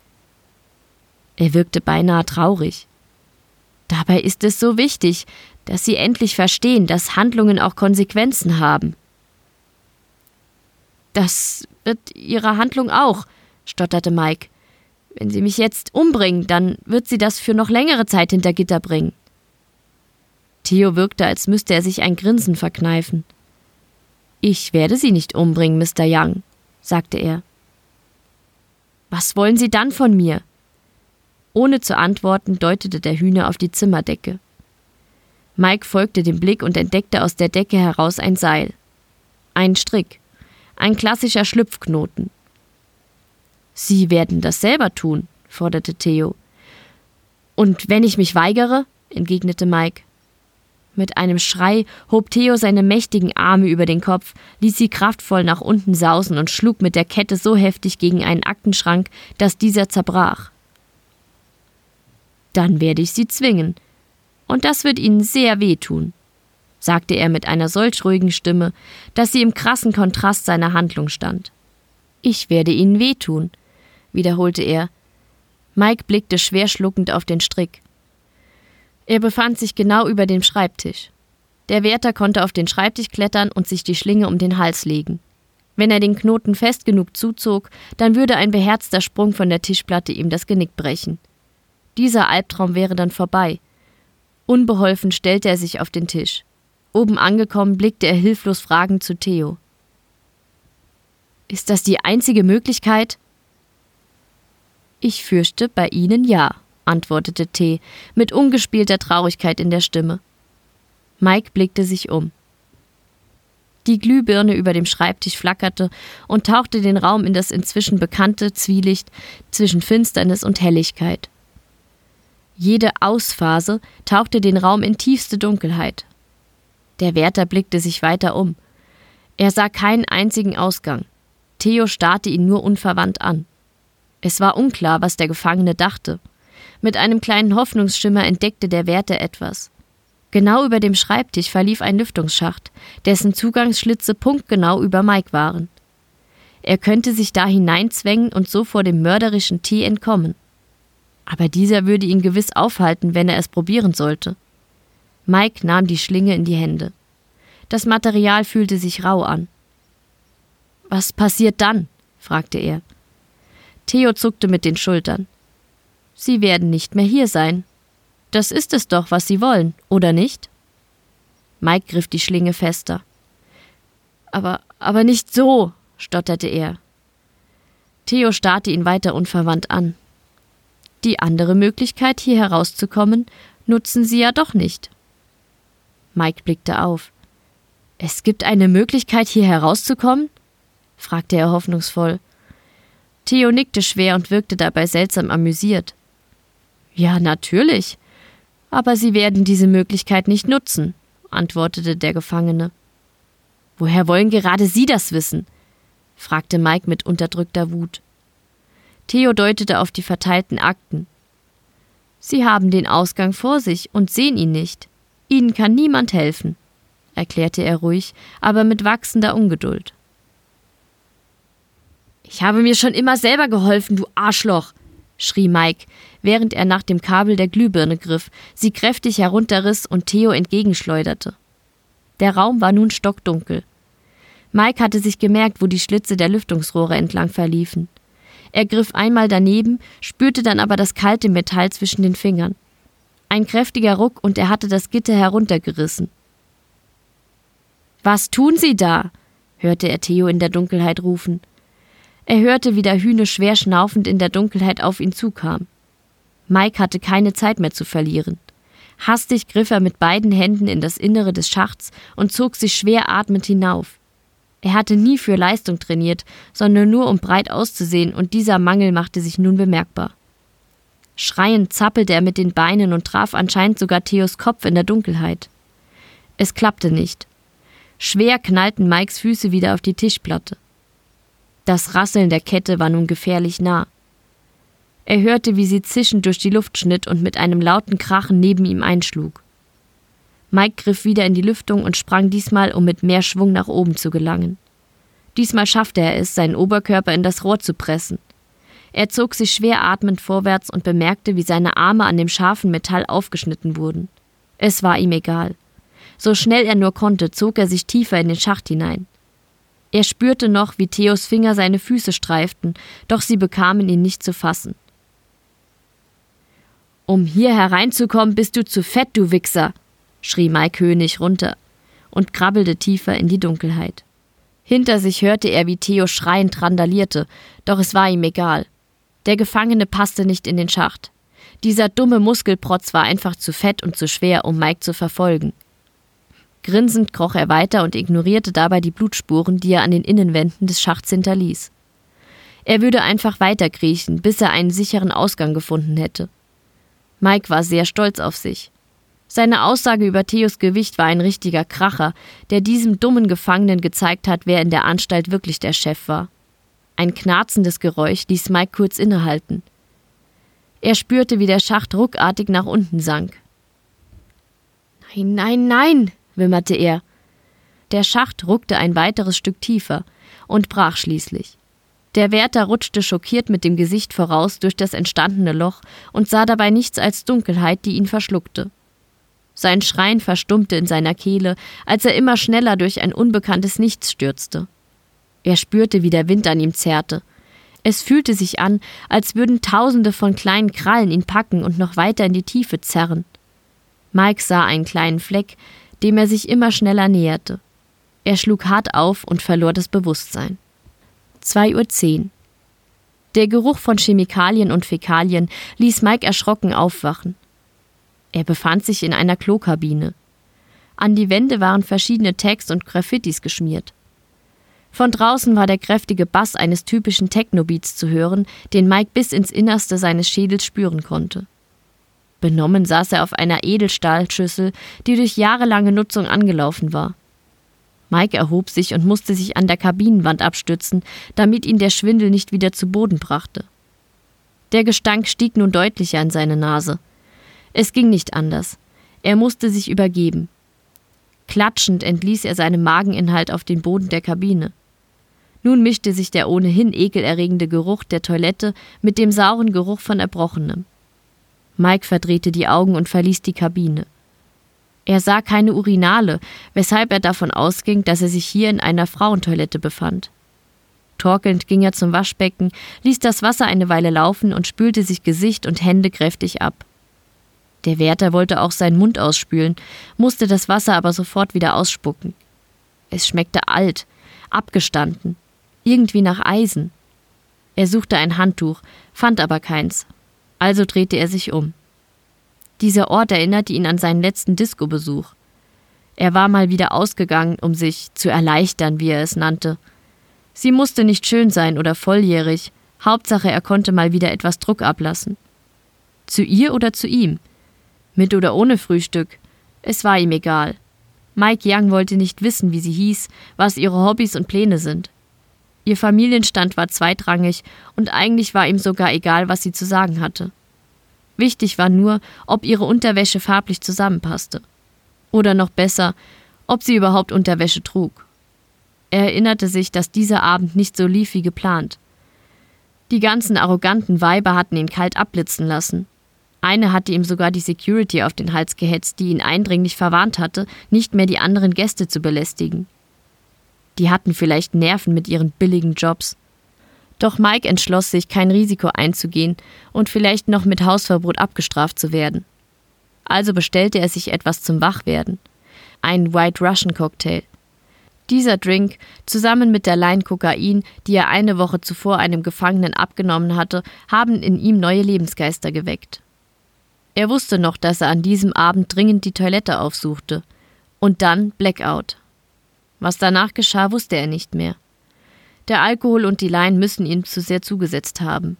Ein leises Wimmern riss Mike aus seinen Gedanken. Er war wieder voll da, und auch wenn er nicht verstand, wie er auf einmal in diesem Klo gelandet sein konnte, so wusste er, dass dies auch nur wieder ein weiterer Trick der verfluchten Anstalt war. Das Wimmern wurde lauter. Elina? fragte er leise. Bist du das? Keine Antwort. Das Wimmern wurde aber wieder leiser, als versuche es, sich vor ihm zu verstecken. Ein unnötiger Versuch, denn Mike konnte unter einer Kabinentür ganz klar zwei Füße erkennen, die in hochhackigen Schuhen steckten. Die Beine waren nackt, was auf einen Minirock hindeutete. Eine schriftliche Einladung für One-Night-Stands. Davon war Mike überzeugt. Humpelnd ging er auf die Kabine zu und klopfte vorsichtig an die Tür. Elina? Flüsterte er. Ich bin es. Noch immer keine Antwort. Auch das Wimmern war schnappartig verstummt, als würde sich die Kabinennutzerin den Mund zuhalten, um auf gar keinen Fall entdeckt zu werden. Mike drehte sich um. Er sah sein ausgemergeltes Gesicht im Spiegel. Die letzten Stunden hatten ihm zugesetzt. Der Wärter war verletzt worden, dreckig und müde. Aber noch etwas fiel ihm auf. Auf der Waschbeckenarmatur stand ein Glas gefüllt mit einer schwarzen Flüssigkeit, die von einem strahlend weißen Sahnetopping gekrönt wurde. Ein White Russian.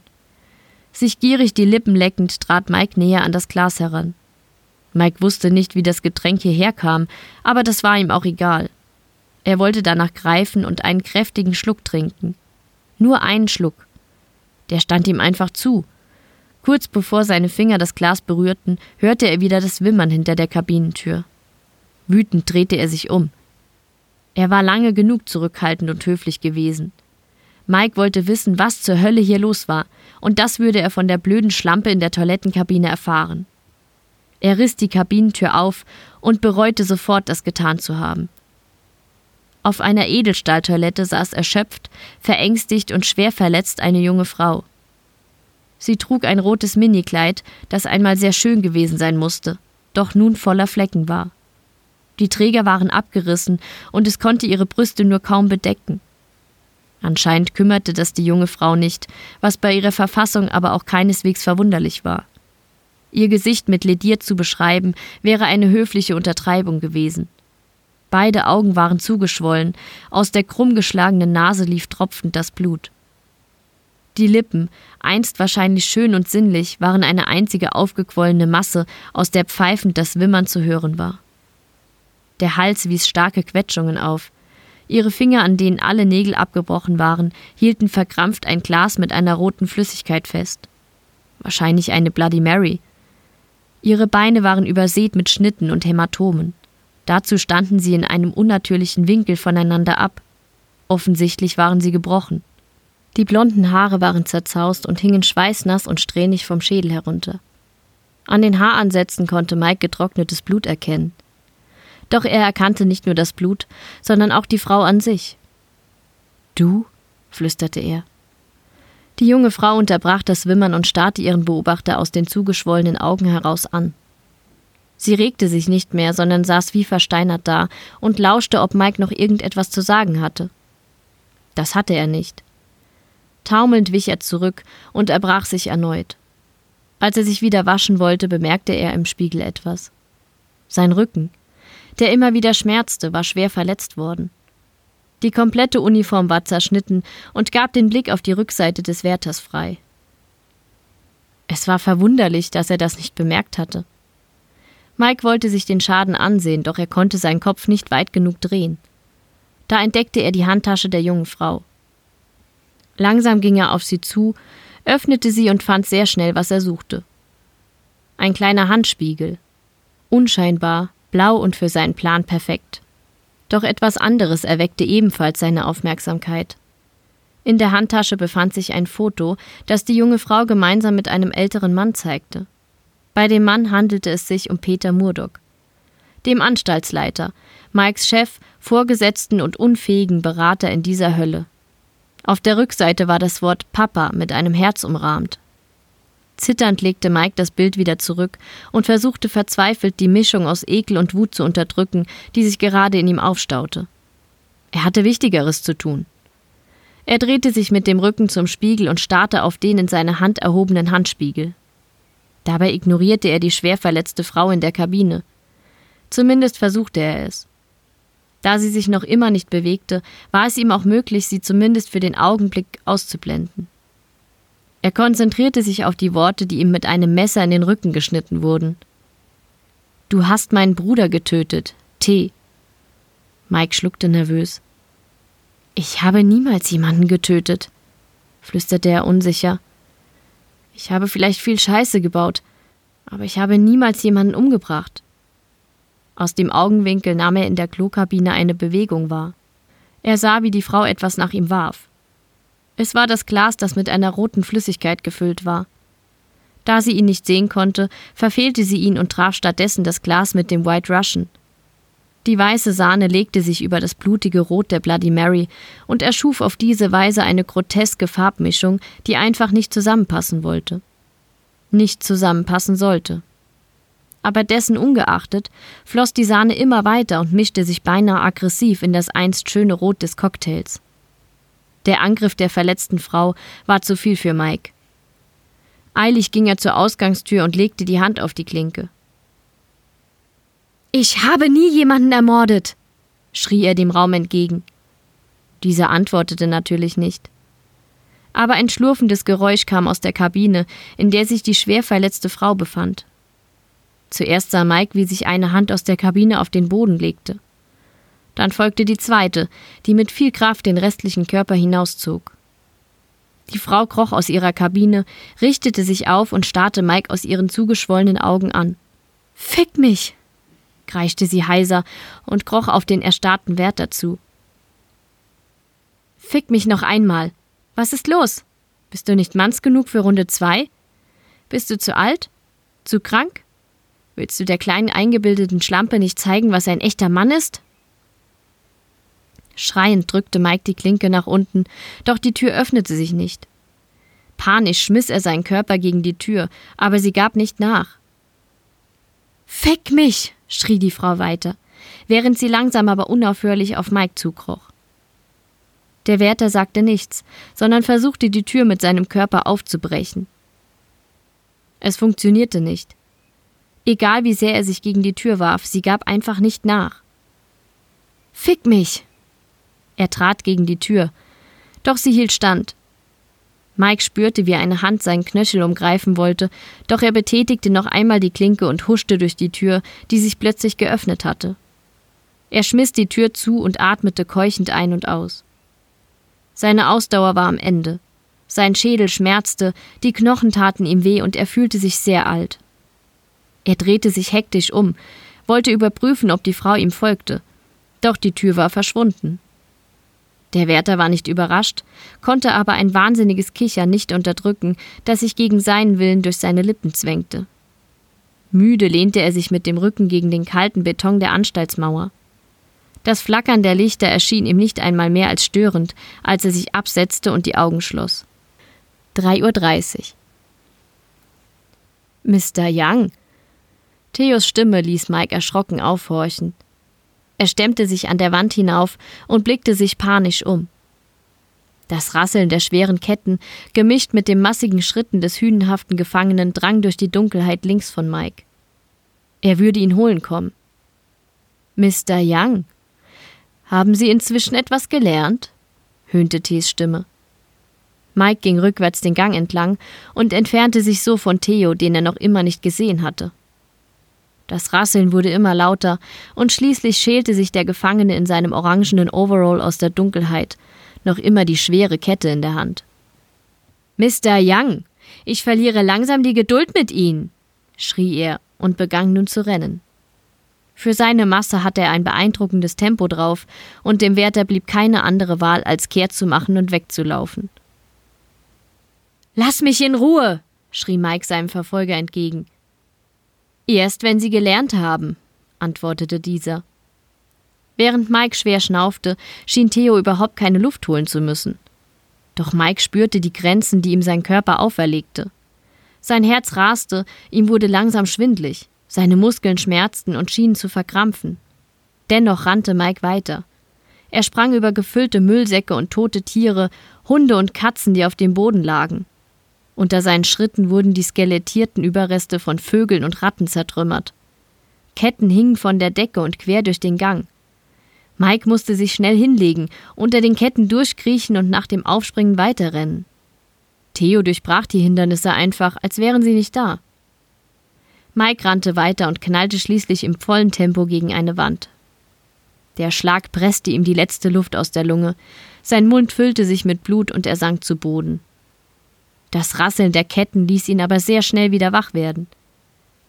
Mr. Young, tadelte ihn Theo.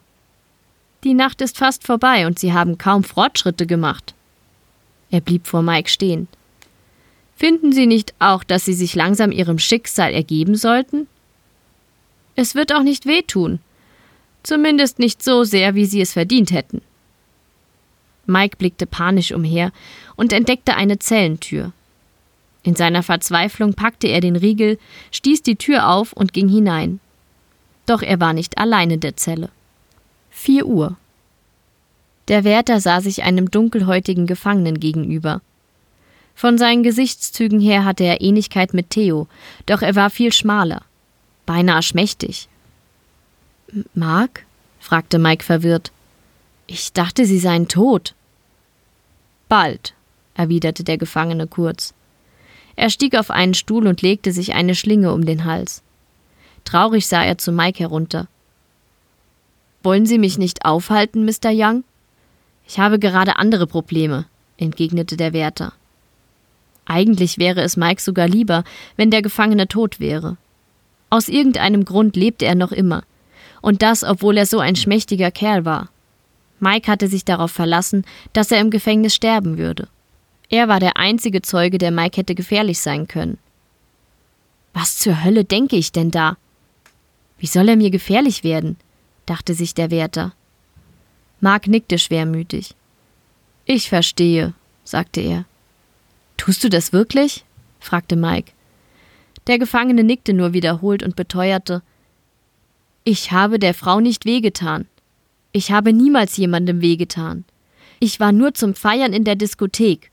Aber jemand sagte, ich habe der Frau wehgetan. Und niemand glaubt mir. Es hat einen Grund, dass du hier bist, entgegnete der Wärter. Warum waren Sie da? fragte Mark. Mike blieb beinahe das Herz stehen. Wo? fragte er. Wie in Trance antwortete Mark. Auf der Frauentoilette der Disco. Warum waren Sie da? Ich habe gesehen, wie Sie da herauskamen. Mike wurde zornig. Diese gefährliche, alles kontrollierende Wut stieg in ihm auf. Das geht dich nichts an, blaffte der Wärter. Mark wirkte müde, beinahe lethargisch. Mama war sehr traurig, als ich hierher musste. Nun sind ihre beiden Söhne im Gefängnis. Ob es sie noch trauriger macht, wenn ich nicht mehr da bin? Darauf wusste Mike keine Antwort. Er wollte darauf keine Antwort wissen. Mike wollte nur, dass es aufhörte. Einfach alles. Nun starrte Mark den Wärter lange an und fragte ihn Was werden Sie sagen, wenn Sie nach meinem Tod befragt werden? Dasselbe wie immer, antwortete Mike. Dass ich nichts gesehen habe. Mark nickte und setzte einen Fuß über die Stuhlkante. Ich habe der Frau nicht wehgetan, sagte er unter Tränen und sprang. Der Schlüpfknoten war perfekt, die Länge des Seils ideal und so wurde Mark das Genick gebrochen, bevor seine Füße den Boden berührten. Nur wenige Zentimeter über ihm blieben sie in der Luft hängen. Ich weiß, sagte Mike zu dem Toten. Seine Stimme war nur noch ein heiseres Flüstern. Er wusste viel mehr über Mark, als die gesamte Anstalt dachte. Die erste Frage, die nach seinem Tod kam, war, wie zur Hölle er an ein Seil gekommen war. Woher wussten die anderen Gefangenen von der Art seines Verbrechens? Wie kamen die überhaupt darauf anzunehmen, dass das Opfer eine Zehnjährige war? Mike sagte immer dasselbe. Ich habe nichts gesehen. Praktisch gesehen stimmte das sogar. Er hatte wirklich nichts gesehen, aber er hatte sich mit den anderen Gefangenen ausgetauscht. Und eines Abends fand der junge Mark ein Seil mit einem kleinen Zettel in seiner Zelle. Es wird nicht besser, Kleiner. Das reichte aus, um den sensiblen Mann zu brechen. Mike schüttelte seinen Kopf. Das war Schnee von gestern. Er musste entkommen, und dann würde er der gesamten Anstalt den Rücken kehren. Der Wärter lauschte, ob Theo noch immer in dem Gang draußen war. Wenn Mike darüber nachdachte, dann war es sehr merkwürdig, dass er nicht in die Zelle kam, aber hier geschahen sehr viel seltsame Dinge. Es machte keinen Sinn, über sie nachzudenken. Die Zellentür öffnete sich mit quietschenden Angeln. Erschrocken drehte Mike sich um und erwartete, wieder den gigantischen Tee zu sehen. Stattdessen stand die weiße Frau mit den Nägeln in den Augen in der Tür und zeigte Mike an, dass er herauskommen solle. Er war zu schwach, um Widerworte zu geben, und so schlich er langsam auf die Tür zu, um die Zelle hinter sich zu lassen und dahin zu gehen, wohin die weiße Frau ihn haben wollte. Sie ging zur Seite, als er die Tür erreichte, und endlich erblickte der Wärter das Foyer der Anstalt. Noch nie in seinem Leben hatte er sich so sehr über etwas gefreut, wie den Anblick der riesigen Doppeltür, die den Ausgang darstellte. Mike blickte sich um, doch die Frau war wieder verschwunden. Humpelnd ging er auf die Tür zu. Es machte keinen Sinn, dass der Ausgang hier war. Es machte keinen Sinn, dass hier nirgendwo die Schleuse war. Nichts machte einen Sinn, aber er wusste, dass er bald hinausgelangen konnte. Er musste nur noch ein paar Meter zurücklegen und er wäre frei. Mike? Erlinas Stimme erklang von hinten. Langsam drehte sich der Wärter um und sah seine Kollegin, die noch schlimmer aussah als bei ihrer letzten Begegnung, aber sie wirkte unnatürlich gelassen, beinahe ausgeglichen. Erlina, was machst du denn hier? Sie antwortete nicht direkt. Ich habe es nun verstanden, sagte sie. Mike wurde gereizt. Was hast du verstanden? Es war nicht die Tatsache, dass ich Spaß an Sex und an meinem Körper hatte. Es ist kein Problem, dass ich so freizügig bin. Aber dass ich Menschen manipuliert habe, dass ich nicht sehen wollte, was ich anrichte. Das war schlimm. Das habe ich nun verstanden. Und nun darf ich gehen. Sie ging eilig an Mike vorbei, blieb aber vor dem Ausgang noch einmal stehen und drehte sich ein letztes Mal zu ihrem Kollegen um. Du bist ein widerliches Schwein, sagte sie und wirkte dabei mitleidig. Aber ich hoffe inständig, dass du auch lernst, damit du auch gehen kannst. Sei kein Arsch mehr. Sie öffnete die Tür und trat hinaus. Mike wurde durch ein helles und warmes Licht geblendet, das durch die Doppeltür in das Innere des Foyers gelang. Wie ein dunkler Schatten trat Elina hinaus und war verschwunden. Die Tür war wieder geschlossen. Was meinte sie damit? fragte sich Mike selber.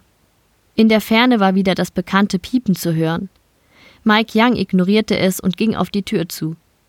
Bald würde er frei sein. Er konnte all das hier vergessen und sein gewohntes Leben weiterleben. Die Tür war verschlossen. Nein! schrie Mike die verschlossene Tür an. Das ist nicht fair. Ich habe auch ein Recht darauf zu verschwinden. Wütend mit Tränen in den Augen schlug der Wärter verzweifelt gegen die Tür, die keinen Millimeter nachgab. Er rammte seine Fäuste gegen das Holz, prügelte auf die Pforte ein, bis seine Finger bluteten und sank schließlich erschöpft zu Boden. Ein kleines Stück Papier wurde ihm vor die Beine geweht. Mit zitternden und blutenden Händen nahm er es auf und las, was darauf geschrieben stand. Miss Fox hat gelernt und ist sich ihrer Verantwortung bewusst. Sie darf das Gericht verlassen. Unterschrieben wurde es von Peter Murdoch. Wütend sprang Mike auf und schrie seinen Zorn hinaus. Murdoch, du verdammter Hurensohn! Wo bist du? Wie zur Antwort öffnete sich neben Mike eine kleine Klappe auf dem Boden und entblößte eine Treppe, die tief in die Dunkelheit führte. Mike akzeptierte diesen plötzlichen Zugang in die Tiefe. Das ist nun auch egal sagte er sich selber und stieg müde und erschöpft die Treppe hinab. Fünf Uhr. Wie in Trance kletterte Mike Young jede Stufe einzeln hinunter. Humpelnd und zerschlagen machte er sich keine Illusion mehr darüber, dass er für immer in dieser Anstalt bleiben würde. Es war ihm egal. Wie ein Betrunkener, der zu seiner Ehefrau zurückkehrte, torkelte er seinen Weg entlang und nahm mit stoischer Gelassenheit alles an, was dieser Weg für ihn bereithalten möge. Außer der jeweils nächsten Stufe konnte er in der Dunkelheit nichts erkennen. Mike hätte angenommen, dass er sich einen engen Schacht hinunter bewegte, aber stattdessen spürte er weder an den Seiten noch über sich eine Wand. Die Treppe schien, frei schwebend in der Dunkelheit, immer tiefer nach unten zu führen. Er wusste nicht, wie viel Zeit vergangen war, seit er mit dem Abstieg begonnen hatte, doch er musste bereits seit 20 Minuten unterwegs sein. Er blickte auf seine Uhr, aber die Zeiger rotierten einfach nur in einer kaum wahrnehmbaren Geschwindigkeit auf dem Ziffernblatt. Auch das wunderte den Wärter nicht mehr. Er nahm es hin und setzte seinen Weg fort. Tief unter sich entdeckte Mike mehrere Menschen, die kniend im Kreis zitterten. Er beeilte sich und wäre dabei beinahe zur Seite gestolpert und ins Nichts gefallen. Neben der Treppe befand sich wirklich nichts. Links und rechts der Stufen ging es in einer schier endlosen Schwärze abwärts, aus deren Abgrund wütende Stimmen zu Mike hinaufzuschreien schienen. Er wurde erwartet. Ganz unten vor der letzten Stufe wartete mit hinter dem Rücken verschränkten Armen Peter Murdock auf ihn. Vorsichtig stieg Mike hinab und erreichte schließlich den Boden. Er stand auf einer Platte, die auf einem Meer aus schwarzem Nichts zu schwimmen schien. Auf der Platte wechselten sich helle und dunkle Farben ab, die sich wie Schatten über den Boden zu bewegen schienen. Peter lächelte ihm zu. Ich kann nicht wirklich sagen, dass ich überrascht bin, Sie hier zu sehen, Mr. Young, sagte er. Murdoch wirkte enttäuscht. Mike sah ihn zornig an und fragte, was zur Hölle haben Sie hier für eine kranke Anstalt gebaut? Wieso ich? fragte Peter. Sie allein haben diese Mauern errichtet. Hören Sie mit dem Rätseln auf, Murdoch, Peter Murdoch sah traurig aus, ehe er sagte Sie haben tatsächlich nichts gelernt. Schon wieder. Ich bin nicht Peter Murdoch. Sie sehen diesen Mann nur in mir. Nur für Sie sehe ich aus wie Ihr alter Vorgesetzter. Er deutete auf einen zitternden Mann, der am Boden lag. Für ihn sehe ich aus wie seine Ex-Frau. Nun zeigte er auf eine Frau, die weinend und kreischend die Hände vor das Gesicht hielt. Für sie sehe ich aus wie ihr Baby, das sie im Sommer im Auto gelassen hatte. Nun wandte er sich wieder Mike zu. Dass ich für sie wie Peter Murdoch aussehe, lässt tief blicken. Mike war verwirrt. Wer, wer sind Sie? stotterte er. Peter zuckte mit den Schultern. So viele Menschen haben mir so viele Namen in so vielen Sprachen gegeben. Gott, Dämon, Schicksal oder Geist, keiner passt wirklich. Er winkte ab. Ich gebe mich nur ungern mit solchen Kleinigkeiten wie einem Namen ab. Was wollen Sie von mir? flehte Mike Young. Peter oder das Ding, das wie er aussah, starrte Mike verwundert an. Nicht einmal das haben Sie verstanden? fragte er traurig. Mike wusste nicht, wie er sich fühlen sollte. Wütend? Verärgert? Ist das hier die Hölle? fragte er gerade heraus, doch Peter zuckte wieder nur mit den Schultern. Ich habe mir selber niemals darüber Gedanken gemacht. Es ist ein Ort der Lehre, der Selbstreflexion. Aber es wäre töricht, ihm unbedingt einen Namen geben zu wollen. Wir existieren hier zwischen den Welten, zwischen den Atomen. Dies ist eine Ebene, die der menschliche Geist nicht fassen kann. Und oft denke ich, dass es besser wäre, wenn das auch so bliebe, aber es treibt immer wieder verirrte Geister hierher. Er legte Mike seine Hand auf die Schulter und führte ihn zu seinem Platz im Kreis. Auch der Wärter ging in die Knie. Er entdeckte in der Mitte des Kreises eine altertümliche Waage, die inkonsequent von einer Seite zur anderen schwankte. Außerdem sah er die weiße Frau, die mit ihrem Schwert in der Hand zu jedem kniend hinging, sich hinter ihn stellte und dann die Waage beobachtete. Was geschieht jetzt? fragte Mike ängstlich. Peter sah traurig aus. Ihr letztes Gericht wird gehalten. Von dessen Ausgang hängt dann ab, was mit ihnen geschehen wird. Mike spürte die weiße Frau hinter sich. Er wollte sich umdrehen, doch Peter sagte ihm, dass das nichts mehr ändern würde. Mike sah zu der Waage, die auf eine seltsam monotone Art zu einer Seite gekippt war. Er sah die Klinge nicht, die nun langsam in seinen Oberkörper getrieben wurde. Blut lief aus seinem Mund, während er zur Seite fiel und Murdoch ansah. Ich habe wirklich gehofft, dass Sie es diesmal schaffen, sagte er, bevor er sich umdrehte und zu einem jungen Mann ging, der ebenfalls zitternd kniete. Mike spürte, wie das Leben aus seinen Knochen wich. Er versuchte zu sprechen, doch er war zu schwach. Und in der Ferne hörte er das bekannte Geräusch. Es war das letzte, was er in dieser Nacht hören sollte.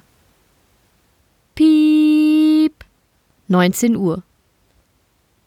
Ich gehe mit, Mike Young legte seine letzten Münzen in die Mitte des Tisches, an dem er und seine Kollegen saßen und Karten spielten. Eine seiner Kollegen, er wusste seinen Namen nicht, hatte Ähnlichkeit mit einem nahöstlichen Diktator, den er mal in den Nachrichten gesehen hatte. Alle starrten ihn verwundert an. Bist du etwa eingeschnappt, weil du den ganzen Abend noch nicht gewonnen hast? fragte ihn ein Kollege. Wer sind diese Leute? dachte Mike kopfschüttelnd. Ich weiß einfach, dass ich diesmal gewinnen werde, sagte er. Mir steht der Sieg zu. Ich habe ihn auch mal verdient. Bevor die anderen ihre Einsätze machen konnten, schrillte der dumpfe Ton der Sirene durch die Justizvollzugsanstalt. Alle, bis auf Mike Young, sprangen auf und stürmten aus der Tür. Der vermeintliche Diktator blieb noch einmal stehen und drehte sich zu seinem Kollegen um. Mike, begann er. Nun komm schon, wir werden gebraucht. Doch Mike Young dachte nicht daran aufzustehen. Er starrte einfach nur zurück. Die gesamte Situation wirkte surreal, aber dennoch vertraut, als wäre es das Normalste der Welt, dass ein Kollege versucht, ihn zu überreden. Doch Mike hatte eine andere Entscheidung zu treffen.